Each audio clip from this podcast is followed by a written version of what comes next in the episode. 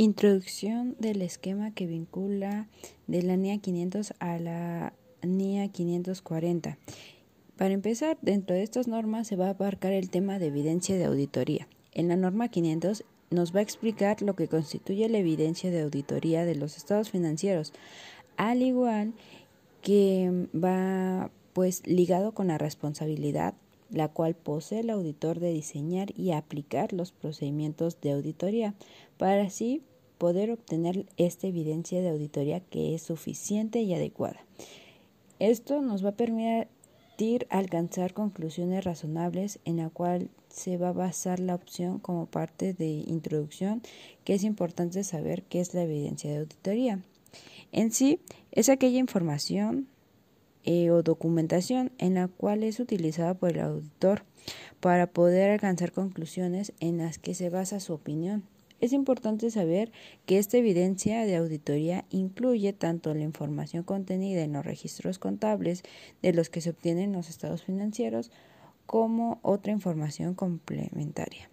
El objetivo es de que el auditor en los estados financieros pueda elaborar y diseñar la aplicación de procedimientos de auditoría eh, de forma que le permita obtener esta evidencia. Y ya de ahí, pues esta debe de ser suficiente cuando el auditor considere que la cantidad de evidencia ha aportado o requerido para sustentar su opinión o que el riesgo de error que existe o por el contrario que no existe y que por lo tanto los estados financieros están libres de errores materiales, por lo tanto son razonables. Esta evidencia es adecuada o apropiada cuando el auditor considera que es viable fiable, relevante y contundente. En palabras resumidas, pues son estas pruebas obtenidas por el auditor para sustentar sus afirmaciones.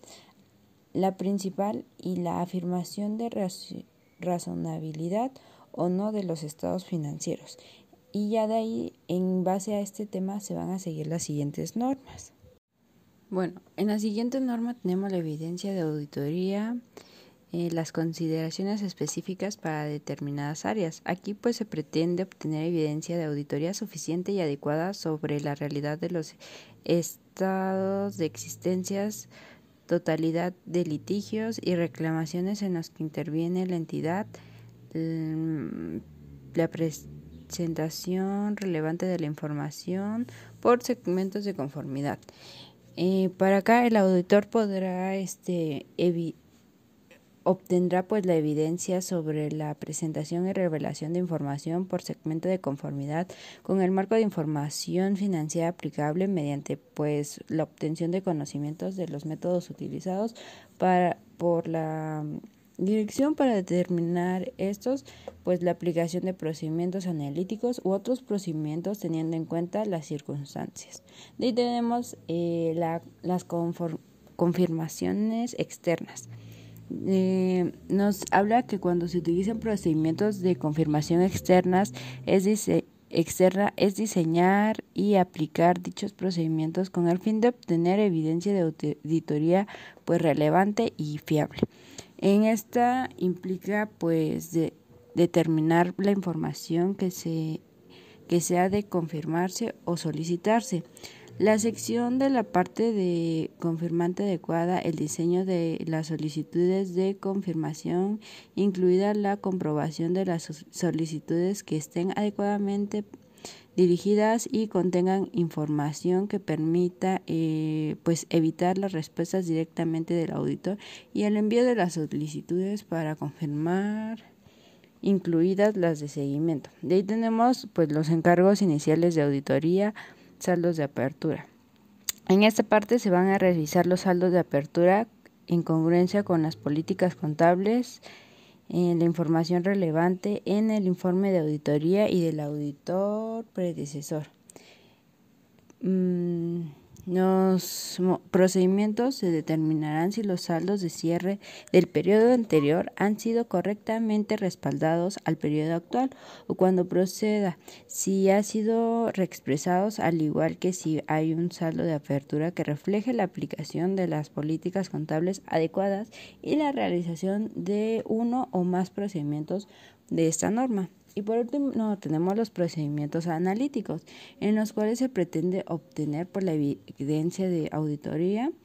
y mm, la utilización de procedimientos analíticos y sustantivos, al igual que el diseño de la aplicación de una fecha cercana a la finalización de la auditoría de procedimientos analíticos que ayuden a alcanzar las conclusiones globales si los estados financieros son congruentes en relación al conocimiento de la entidad. Aquí en esta parte de procedimientos este, analíticos sustantivos se determina la índole de los procedimientos analíticos sustantivos específicos para la determinación de afirmaciones, teniendo en cuenta pues los valores de la incorrección, que dio la materia y las pruebas de detalle, evaluar la fiabilidad de los datos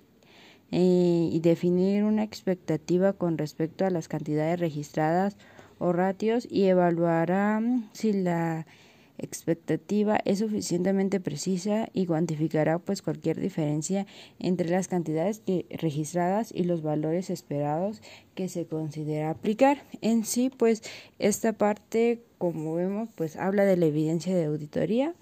para la cual pues, como se dijo en la introducción, nos ayuda a, a revisar que esta parte pues se encuentre bien, afirmar que la información sea correcta, que sea fiable como se menciona cada rato y que sea congruente.